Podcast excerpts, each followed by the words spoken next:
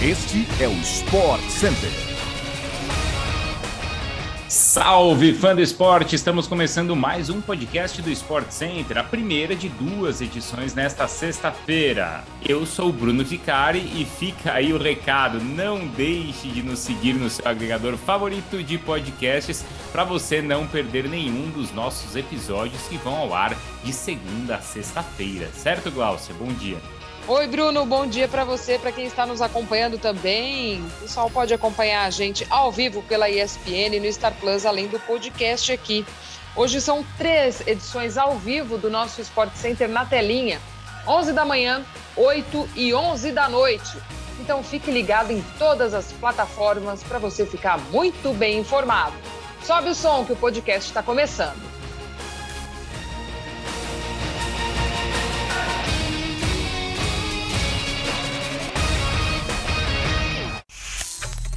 Em nota divulgada ontem em seu site oficial, o Cruzeiro divulgou que Ronaldo Fenômeno enfim assinou o contrato de compra de 90% da SAF da Raposa. A assinatura foi feita no último dia 8 de abril, depois da aprovação de alguns ajustes no contrato por parte do Conselho Deliberativo do clube. O prazo final para o fechamento do negócio era o dia 18 de abril. Em dezembro de 2021, o Ronaldo assinou uma intenção de compra que previa quatro meses para analisar as dívidas e avaliar as mudanças na gestão cruzeirense. Todo esse processo levou à demissão do Vanderlei Luxemburgo, o descarte do Alexandre Matos e a dispensa de alguns jogadores como forma de cortar os custos. Ronaldo propôs alterações no modelo de contrato da SAF o que deu incerteza à conclusão do negócio. Conselheiros até entraram com uma ação na justiça, mas o embrólio foi acertado em votação recente. No comunicado divulgado pelo clube, agora o acionista majoritário da Raposa afirma que o projeto mira o curto, médio e longo prazo. Ronaldo também diz estar honrado por liderar o processo de reconstrução do Cruzeiro. Na nota, o Cruzeiro também anunciou que o fechamento do negócio tornou possível o pagamento das dívidas que mantinham o transfer ban no clube. Isso fez com que o clube tivesse tempo para registrar novos atletas no prazo estipulado pela CBF. As quartas de final da UEFA Europa League foram realizadas ontem, definindo assim os classificados para as semifinais. E a grande surpresa de ontem foi a eliminação do Barcelona, que perdeu para o Eintracht Frankfurt em casa por 3 a 2 e assim está fora da competição. Os gols dos alemães foram marcados por, Kostic duas vezes e também Borré. Busquets e Depay já nos acréscimos descontaram. Nas semis, o Frankfurt vai enfrentar o West Ham, que também venceu fora de casa por 3 a 0 e eliminou o Lyon, com gols de Dawson, Rice e Bowen.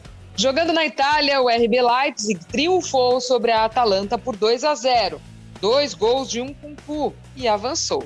O Leipzig enfrenta agora o Rangers da Escócia, time que eliminou o Braga ao vencer em casa por 3 a 1, mas só na prorrogação, tá? As semifinais da Europa League começam no final do mês com os jogos de ida no dia 28 de abril. Hoje à tarde tem mais futebol europeu com o início da rodada de número 33 do Campeonato Italiano.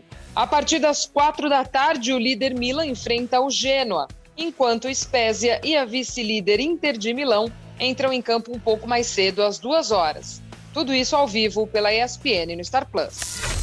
Agora falando um pouco de NBA, o armador Patrick Beverly do Minnesota Timberwolves foi multado pela liga pela segunda vez nesta semana. Após a vitória da equipe dos Wolves sobre o Los Angeles Clippers no play-in na terça-feira, o camisa 22 fez provocações à sua ex-equipe, pela qual havia jogado nas últimas quatro temporadas. Beverly foi multado em 30 mil dólares por uso flagrante de palavrões direcionados aos Clippers. Mais cedo nesta semana, o armador também já havia sido penalizado em 25 mil dólares por conduta imprópria contra um juiz, depois de receber uma falta técnica e ser ejetado da partida ainda no segundo quarto. No total, foram 55 mil dólares de multa ao jogador dos Timberwolves, em menos de uma semana, tudo isso. Beverly passou quatro anos jogando com LA Clippers antes de ser trocado com o Memphis Grizzlies, que imediatamente o negociaram com o time de Minnesota. Os Timberwolves se classificaram para os playoffs depois da vitória por 109 a 104 sobre os Clippers e agora vão enfrentar justamente o Grizzlies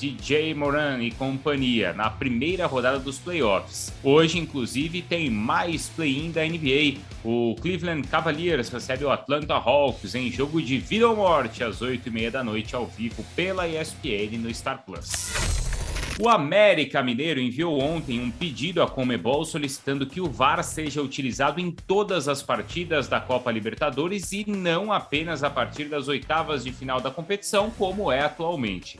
O protesto do Coelho veio depois que a equipe sofreu um gol impedido no final da partida contra o Atlético, que terminou em empate por 1 a 1. O documento foi enviado à Comebol pelo presidente do América, Alencar da Silveira Júnior, e foi direcionado ao nome de Alejandro Domingues, mandatário da entidade sul-americana. No pedido, o time mineiro destaca a importância da Copa Libertadores como um dos campeonatos mais importantes do planeta. O América também afirma que não podemos admitir permitir que os resultados das partidas possam ser influenciados por decisões equivocadas da equipe de arbitragem, além de ressaltar que estão conscientes dos custos para a implementação do VAR e se dispõem a dialogar com outros clubes para resolver esse problema.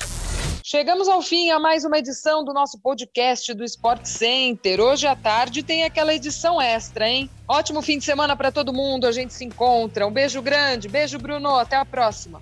Tchau, Glaucia. Até a próxima e bom final de semana aí para todo mundo. Boa Páscoa!